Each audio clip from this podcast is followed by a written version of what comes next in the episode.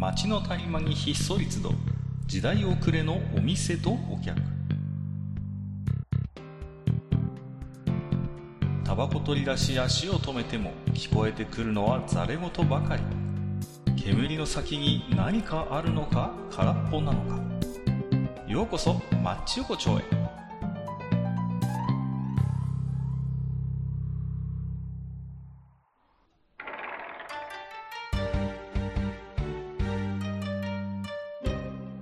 いよいよ大将、まだやってる？今日もいないよ。あら、いないね。あ10今隔離中だからさ、14日間。な噂ではね、7月に帰ってくるっていうことのようなんで、はい。はい。ちょっと楽しみにね、待ちたいなと思うんですけど、はい。この前、あの、地元のイオンに行ってきましたね。うんうん。あの、フードコートでご飯を食べたんです。お昼ご飯をね。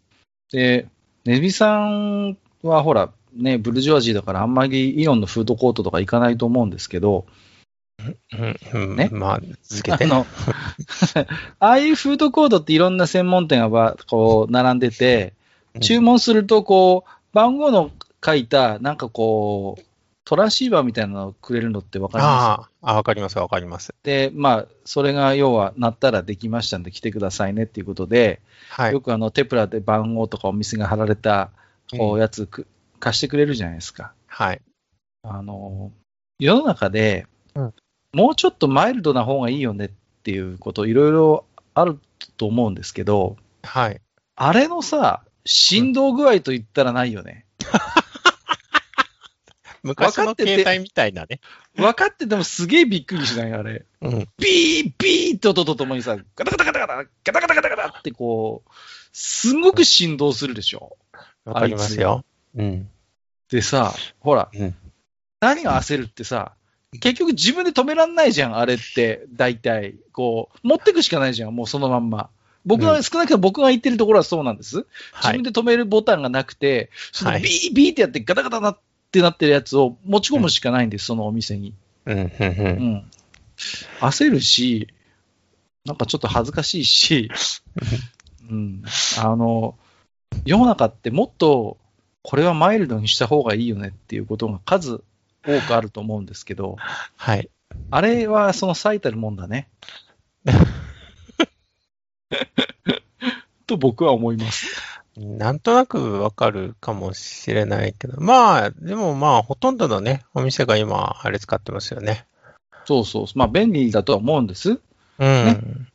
で、ね、やっぱり広いフードコートだとね、声張り上げたってね、聞こえるかどうかわかんないし、あれで呼び出すのがね、一番、あの、あん、まあ確実なのかなと思うんですけど、それにしたってあの、音と振動ったらないよなっていうね、こう。まあ、昔のポケベルみたいなね。そうそうそうそうん。あのくらいの振動具合だと思いますよ。う。なんか、今の多分スマホのバイブとかって、うん。だいぶソフトですよね。そう、気づかないぐらいソフトだよね。そうね。なんでいつ,、うんいつの間にかあんなにソフトになったのかし。まあ、いいんですけどね。うんあ、の、僕らがこう、学生だった頃の、あの、ピッチとか携帯とか、まあ、ポケベルもそうですけど、うんすごい振動しましたよね。ブルブルブルブルって。もうあの、なんだろう、ポケットに入れててもさ、先生にバレるやつっていうね、そうそうそう。もう音がさ、ビーン、うん。ビーンってさ、もうさ、ね。絶対バレる。誰だみたいなさ、ポケベルだってバレるっていうね。まあ、それはいい、だから、うんいいじゃないですか。ちゃんとスマホになってマイルドになったわけですよ。なんでフードコートの呼び出し機は、未だ、あの、あの、平成の、あの、振動をするのかなと。令和の振動じゃないわと思うんです。あれがどうなんですかね。なんか、でも、どこのでも同じの使ってないですか？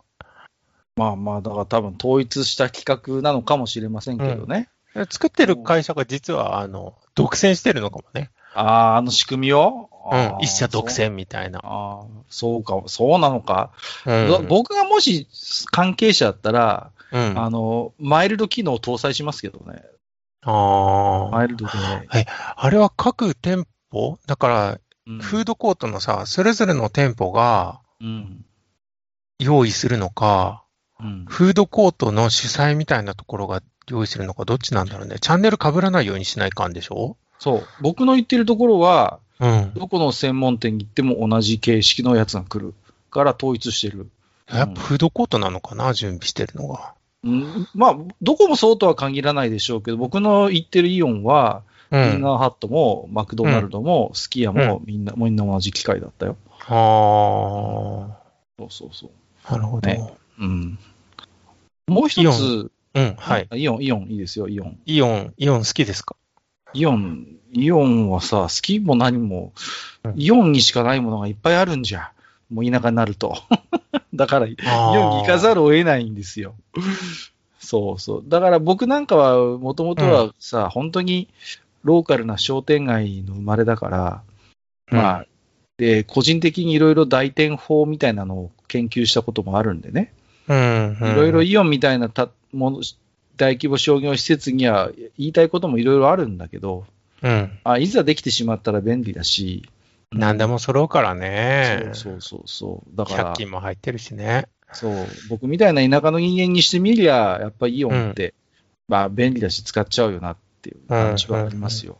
名古屋も同じでしたよ。名古屋もやっぱりでっかいイオンが強いっていう感じ？イオンジャスコが。うん。でもまだ商店街とかも頑張ってんじゃないの？それでも。名古屋は基本的に車社会なので、あ、そこはね、うん、商店街らしい、あ、そのアーケードがついてる商店街みたいなところがあんまりないかったかな。だから、今、そのアーケードがついてる商店街って、あの、どっちかっていうと、すごい大きな駅の前ぐらいしかないじゃないですか。ああ、確かにね。うん、それなりのね。あの、都内はちょっと違うけどね。うん。そうか。もう駐車場が勝負だもんね。駐車場がないと話にならないって感じだもんね。そうそうそう、そうなるので、そうえか。ーでもそういうところでもね、今普通に潰れちゃったりとかしてるからね。あのーまあ、そこのフードコートにはマクドナルドも入ってるんですけど、はい。ネズミさんのようなこうブルジョワジーともなれば、マクドナルドでご飯を買うってことは、まあ、めったにないと思うんですけど、だから、分かっていただけるかどうかちょっと分かんないんですけどね、うん。あのー家計簿アプリを使ってるんですよ。はい。で、今の家計簿アプリってすごいんですよね。あの、レシートをパシャッと取ると、読み取ってくれるわけですよ、レシートを。うんうんうんうんで、ね、はい。ちゃんとあの科目も分けてくれて、うん。ね、うん。で、すごい便利なんですけど、はい。あの、マクドナルドのレシートって見たことあります？ありますよ。あの、昔からあの、あのさ、あの古臭い感じでしょ？あの、ちょっと幅広でさ、印刷うん微妙に薄くてさ、うん、なんか、こう、ね、あれがね、明らかにき規格外すぎて、うん 家計簿アプリで 何度取っても読み取らないのでございます。ええそうなんあれだ。うん。あれどうにかなんないかなと思います。あの、Mac のレシートってなんであんな独特なの、紙薄いし、関熱紙のね。うん、うん。関熱紙の、ちょっとしかも微妙だしさ、あの、うん。なんか、カタカナのさ、なんかすごい、多分あれができた当時は最先端だったと思うんだけど、今はもう他のレジレジが進化しちゃって、あの、Mac の独自のあのレシート、逆にちょっと古臭くなってないって思うんですけど。そうかもしれないけどさ。でしょ？まあ、独自ですよね。あの、独特ですよね、Mac のレシートって。今、まあ、うーん、うちの近くのマクドだけなんかなわかんないけど、あのー番号が振られるんですよ。レシートの一番下に。ああうちもそうですよ、ちゃんと。だから番号が出て、うんうんうんあの、なんか、あの、テレビ画面みたいなディスプレイがあってさ、あうん今お待ちの方、できた方みたいなのがさ、ね、ありますよね。だから便利なんだけど、うん。ただ企画が独特すぎて、うん。毎回手打ちじゃないと家計簿アプリに入れられないっていう、この、これはもう投書するしかないね。うんあのーアプリの会社に。あなたたちはマクドに行かないブルジョワジーなんですか？いやいや、さすがに、さすがに僕みたいな偏屈もでもそこまでは言いませんけど、あの、僕が予想するにね、うん多分あのレジスター開発したのってかなり昔だと思うの。昔からあのレシートのイメージがあるから、ああ、そうですね。あれができた頃って多分むちゃくちゃうん。ち自信があったと思うんですよ。うん。これはすげえレシートだと。うん予想がね、まだ本当になんかこう、しょぼいレシートしか出せない頃に、私たちはこんな最先端のレシートを出せる機械を導入してます。どうだ、すげえだろっていうのがあったと思うんですよ。うんで多分その時に勢い余って、うん。向こう50年分ぐらいの関熱ロール買ったんじゃねえかなと僕思ってるんですよ。そ、それは多分しそんなことそれで、それでもう、未だにその頃に、調子乗って買ってしまった関熱ロールを、未だに使ってるから、今、あの、レシート変えられねえんじゃないかなって僕は予想してるわけです。まあさ、50年も先に関熱さ、もう多分黒なっとるで。いや、ちゃんとあのなんか、黒いビニールみたいなの入れときゃなんとかなるんじゃないの？ああのとか冷蔵庫に入れとくね、冷蔵庫、そうそうそうそう。あの、あの、パティ入れてる冷蔵庫の下にレシートロール入ってるんじゃないの？入れへんわ。そうとしか考えられないんじゃよ。あんだけいろいろ効率化の極みじゃないですか、マクドナルドなんて。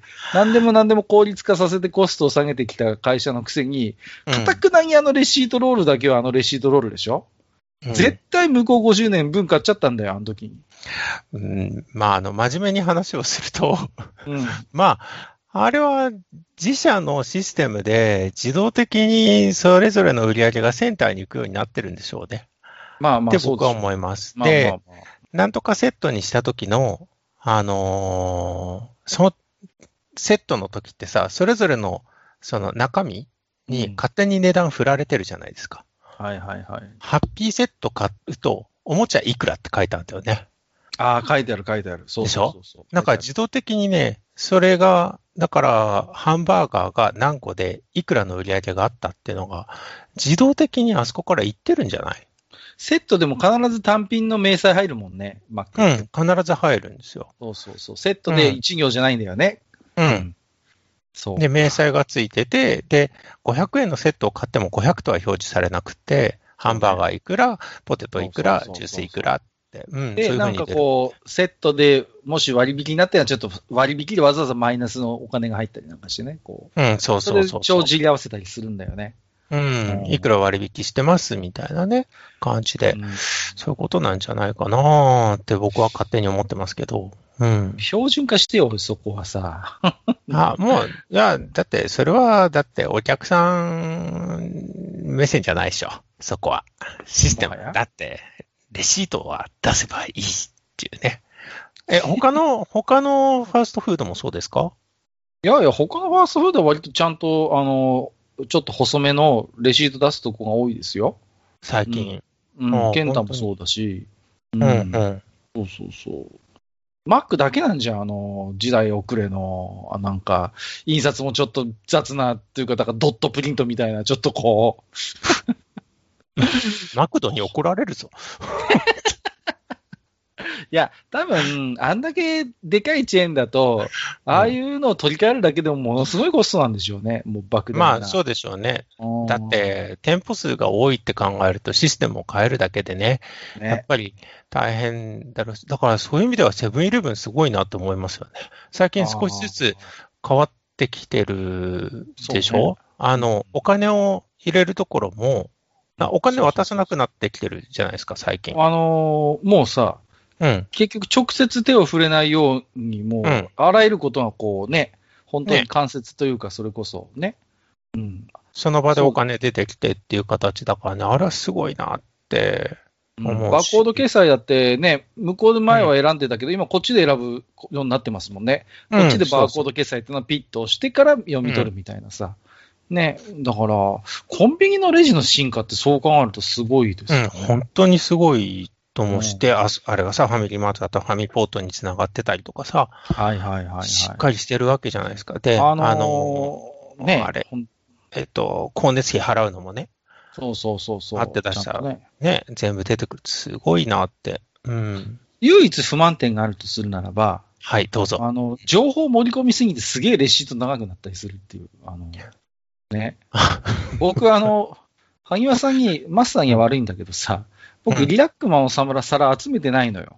だけど、ど、ローソン使ってると、たまに勝手にリラックマンのスタンプ溜まってくでしょ？あの、レシートで。そうなの？知らないけど。あのね、かそのキャンペーンが始まると、下にリラックマンの顔がいっぱいついてくるわけ。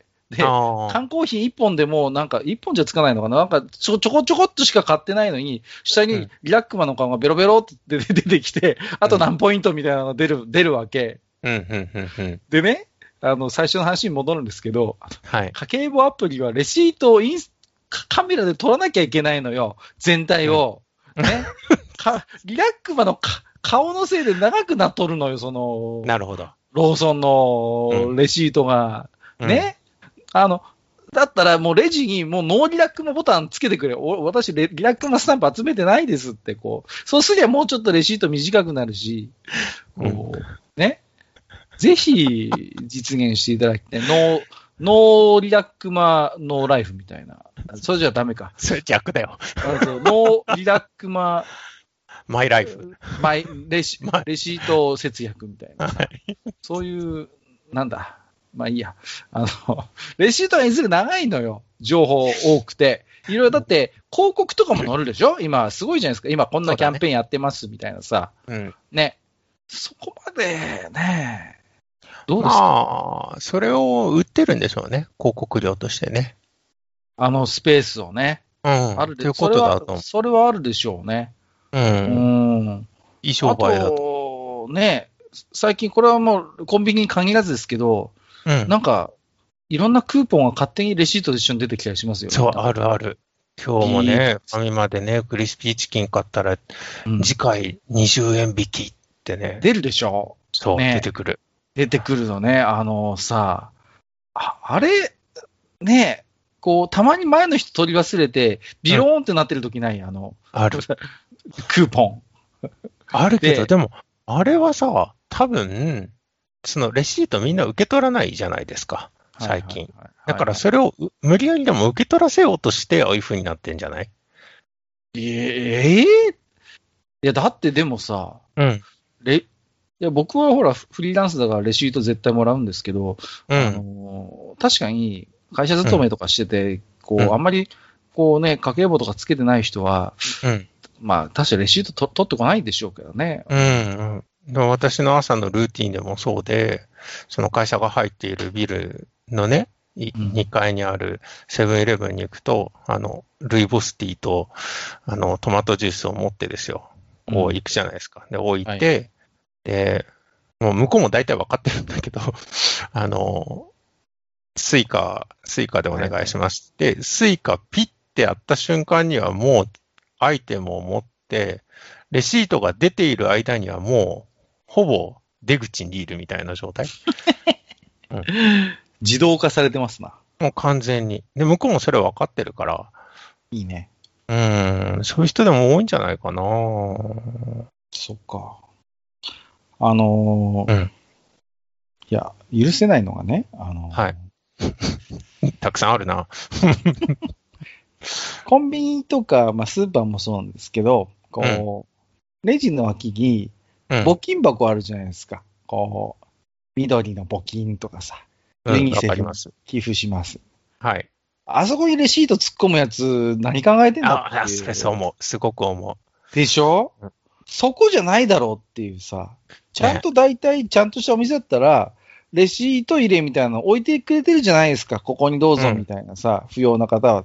わざわざなんであの募金箱に入れるかねっていうね。昔一緒だったよね、でも。ん？一緒になってなかった。あの、レシートの大きさと同じぐらいの穴が開いてて、はいはい、はい。一緒にどうぞみたいな感じだっあ、そうたじゃない？うん、昔そうだったイメージがある。最近はそんなに見ないかな。うん。うん。あの、でね、あの、レジの脇の募金箱ってさ、はい。あのーなんか、ちょっとひ、いや、どこの店でもそうしてるわけじゃないんだろうけど、うん。僕の知り合いが勤めてるスーパーでは、ちょっとしたテクがあるらしくて、うん。あの、募金回収した後に、うん。空っぽの募金箱は置かないんだってね。あの、ああ、ちょっと入れとくでしょうね。ある程度入れとくんだってね、あれね。うん。うん。そうそうそうそう。いや、で、そうし、ちょっと入ってると、なんか釣られて入れちゃう人がいるっていう、こう心理うん。的に、うん。うんこれが空っぽだと、かえってなんか不安になって誰もお金入れないんだってね。ああ、うん。わかる気がします、それはう。ん。でさ、みあの、僕が行ってるスーパーでさ、やっぱり募金箱あるんです、レジの。はい。えね。5000円札とか1000円札入ってんのよ。えわかる。で、あのね、四つ折りぐらいにしてさ、うん。すげえなと思って思わずさ、パートのおばちゃんにさ、うんすごいっすね、5000円入ってますねとかって言ったらさ、うん、店長店長、後で回収するから。ああ、なんだよ、みたいな。言うなよっていうさ、僕が今解決して欲しかったことが今解決されちゃったじゃないか。店長が釣りで入れてるっていう、あの、後で回収するんだって、その5000円は。うんでしょうね。もう、うんちょっと、夢のない話だなと思いましたけど。本当に。どうやって札入れたんだろう、ここにって思うときはある。うん。あーね。あれはね、多分、パカッと開けて、こう、入れてんじゃないの後ろ、後ろネジで回してみたいなね。そうそうそうそう。えー、えっと、今日は本当取り留めのない話をしちゃったな。はい。久しぶりでちょっとね、調子が戻らないってとこもあるんじゃないですか？あのちょっと僕自身もちょっとね、マッチモードになってないんで。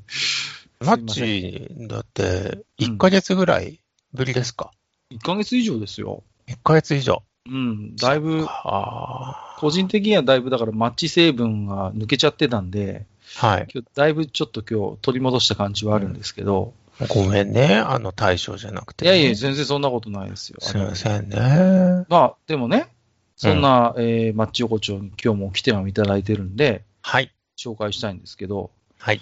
あのー、1通目はね、えっ、と、スズベルさんっていうことで、はい。えー初めてお便りさせていただきますということで、はい。ねありがとうございます。ありがとうございます。マッチ横丁に初めてね、勇気に行ったことと思います。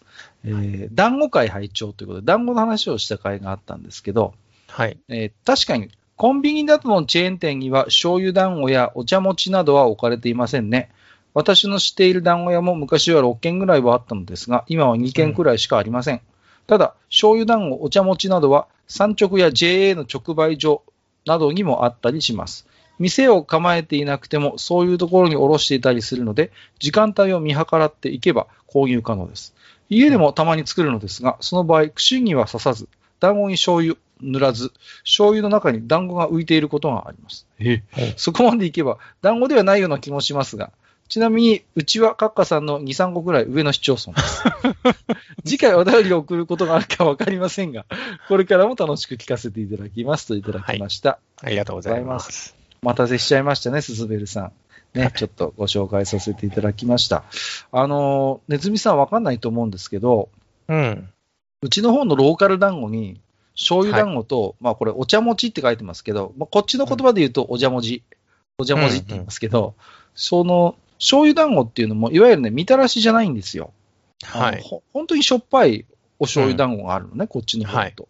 で、お茶文字っていうのは、あのね、くるみベースの、なんかこう、味噌っていうか、うん。に、こうね、うちわみたいにちょっと平べったくしたこうお餅をうん。割り箸で刺して作るんですよ。うんで、ちょっと、独特なんですけど、こっちの方ではかなりメジャーな団子で、大体団子屋さんだとどこも作ってるのね、このお茶餅って。まあ、お茶餅ってお茶の餅って書いてますけど、これ、本当は、うちわ餅がなまってお茶餅になったっていう説。ああ、なるほど、ね。形がね、うちわにそっくりなんです。うん、うん。そういうのがあったりするんですよね。ネズミさんって団子って食べたりします？団子。作りますよ、自分で。おさすが。あ、なんかで前もおっしゃってましたよね、そういえばね。団子うん作るってね。団子好きな団子も。粉。うん、団子粉買ってきて、うんうんうんよく、あの、中秋の名月の日とかはね、よくやってますよ。月見団子月見団子。うんね。ちょっとだけ甘くしてね。はいはいはい。もう団子だけで食うっていう。で、作りすぎて、食べすぎて、翌日苦しいみたいなね。うんいやー、だからね、やっぱ団子って結構ね、多分ローカル団子いろんなとこがあると思うんですよ。うん、うん。ね、僕がいまだによく覚えてるのは、やっぱり名前のインパクトもそうですけど、熊本だったかな、あの、いきなり団子っていうのがあるでしょ。ああ、ありますね。ねうんうんそう、すごい名前だなと思って。あの、うんまだ地震になる前ですよ。熊本城見に行ってさ、う。うんん。で、いきなり団子のお店があるのよね。その、うん。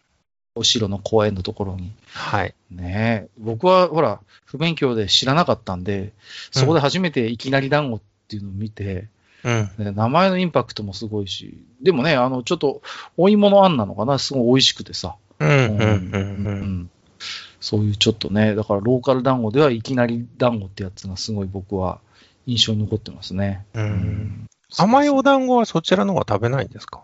ありますよ。うん。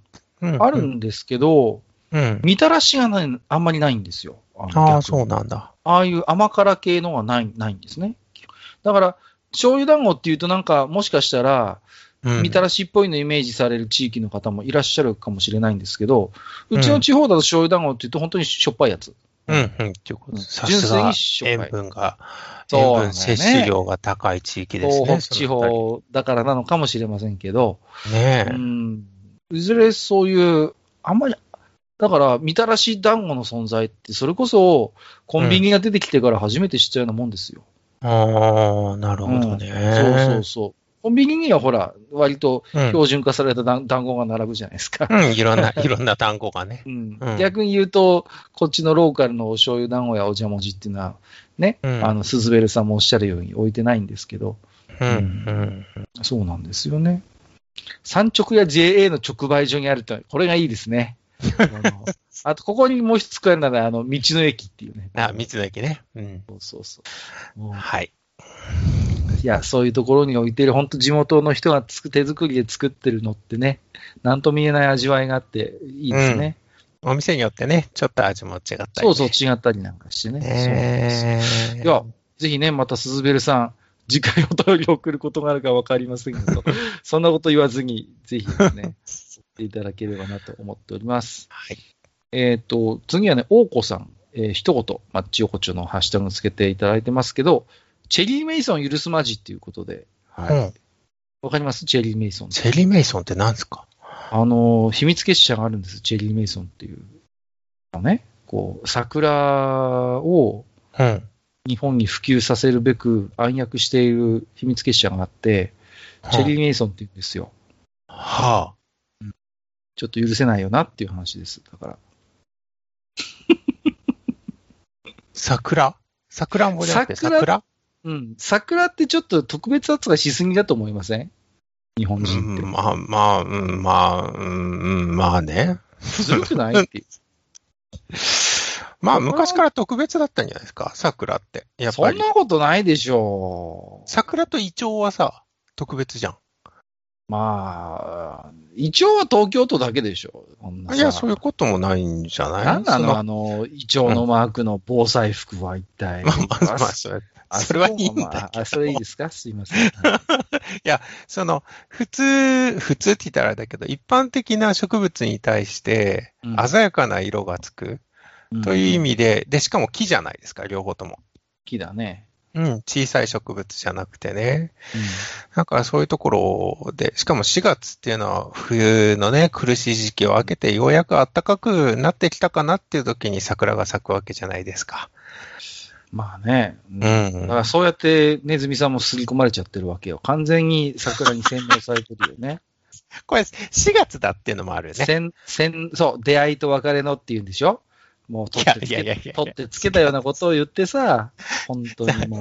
うでしょ。4月って要するにさ、田植えの時期でしょ。あ、田植え？あ、田植え？いや、それは、そっちの方はそうかもしれないけど、こっちはそんなことないからね。あ、まあまあまあ、そう、確かにね。うん。大体で、全国、全国的なイメージで、こうんう、入学式、卒業式に桜と置いて、こっちはね、まだまだ咲いてないんじゃん、こっちは。ゴールデンウィークなのよ。そうだね。うん。そうそうそう。なんなの、この、さあ、この、桜といえば、入学式、卒業式みたいなさ、もうさ、よくないよ、そういうイメージの決めつけは。日本は南北に長いんですから。まあ、4月って考えるとね。で、あとそういう時期だっていうのもあるけど、桜が咲き始めたら、田を起こして、うん、田植えが始まるって感じじゃないですか。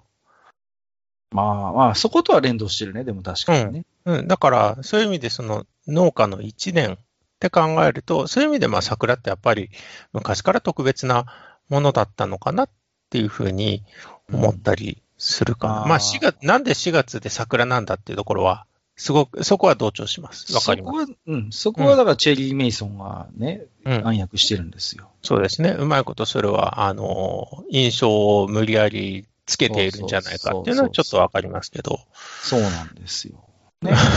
そこまで言うことかっって感じではある。いやいやいや、大子さんも怒ってらっしゃる。チェリー・メイソン許すまじって言ってるわけですかねえ、ねまあ、まあ、わからん。さくらんぼって好きですか？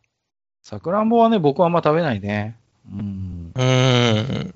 なんか昔からうん。食べつけないというか、近くのところが結構さくらんぼ取れますよね。うんうん。高いでしょう、でも。ちょっとね。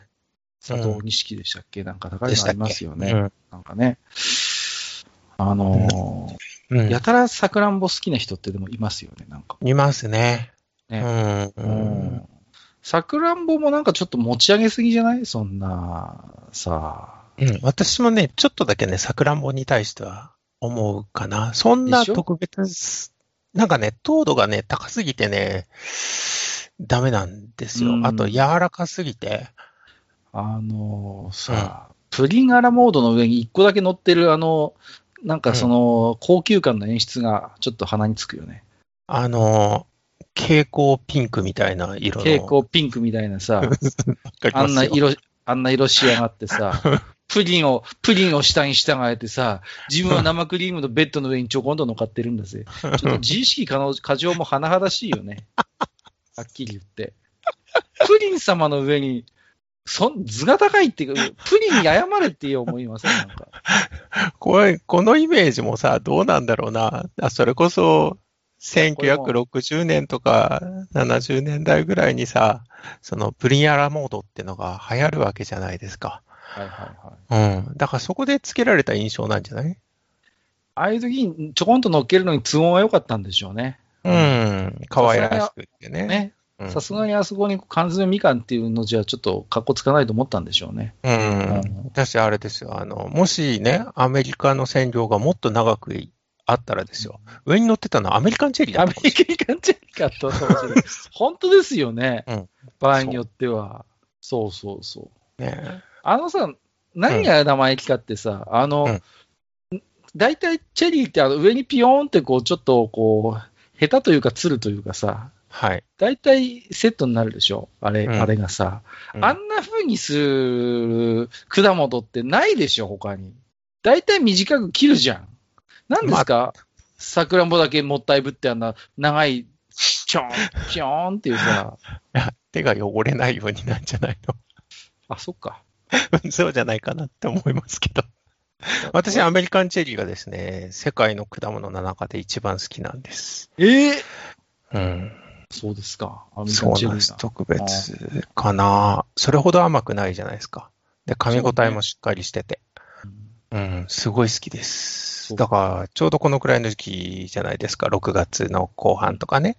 によく出てくるんですけど。なので、私は毎年自分の誕生日にアメリカンチェリーを食べてます。あ、そうなんですね。はい。えー4日ほど前に私の誕生日でしたけど。はい。おめでとうございます。ありがとうございます。あれ？なんか、はなんか届いてない？な。何も届いてないな。嘘？おかしいな。うん。何が届くんだろうな。さあ、えー今日もね、えー、まちよこちょいい時間になってきましたんでね、えーそろそろ締めたいと思うんですけど、まあ、そうですね。なんか今日は取り留めもない話をしちゃいましたけど、はい。いずれあのー家計簿アプリが便利だよっていうことで、うんぜひ、あの、すべてのレはい。シートはですね、家計簿アプリで読み込める企画で統一していただきたいなとはい。願いを込めまして、えー本日の おマッチ横丁とさせていただいてその前に、その前に話してたことが 消えちゃってるけど、マイルド。ピッピッピーってやつでしょ？あ、あれはピッピッピーね、の話でしょ、今日。ピピピ V の話はうん。大事です、あれも。ちょっと、あれももうちょっと、多まあ、あ分ねれ、、あれ多分ね、うん、中に入ってるあの、かいあの振動するやつって、うん。あの頃大量に作られた多分ポケベルのやつを流用してるね。多分ね。リサイクルしてんだよ。あれの中に。入れてんだ。うん、多分ね。そうそう。音もね、ポケベルと割と似てるしね。似てるから、だからあのさ、呼び出しのやつパカッと開けると、東京テレメッセージとかって書いてるかもしれない。意外と。懐かしい。テレメって書いてるかもしれない。懐かしいな書いてるかも。しれない。そうそう。ハートマークは52ですから、よく覚えててくださいよ。はい。ということでね、はい。本日のね、マッチ横丁は、えー東京テレメッセージとアッセルの提供でお送りさせていただきました。怒られんぞ。今ね、まあちょっとね、ネズミさんとお相手ということで、また大将を待ちたいと思いますんでね。はい。はい。本日もネズミさんどうもありがとうございました。ありがとうございました。